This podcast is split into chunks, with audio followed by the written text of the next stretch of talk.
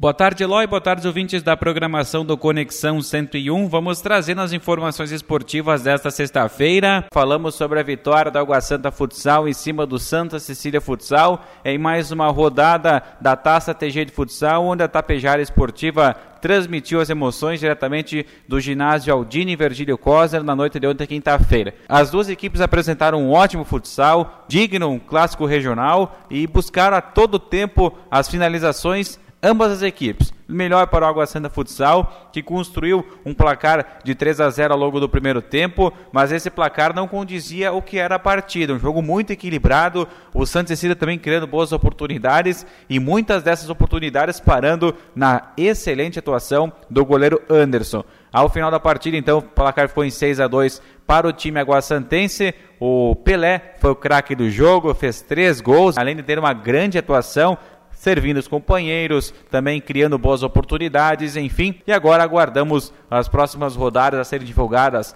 pela organização da Taça TG para divulgarmos aqui na nossa programação. A dupla Grenal, neste final de semana, entra em campo por mais uma rodada do Campeonato Brasileiro. O Grêmio recebe o Bahia amanhã à noite na Arena em Porto Alegre, buscando a segunda vitória consecutiva e se aproximar dos times que estão fora da zona do rebaixamento.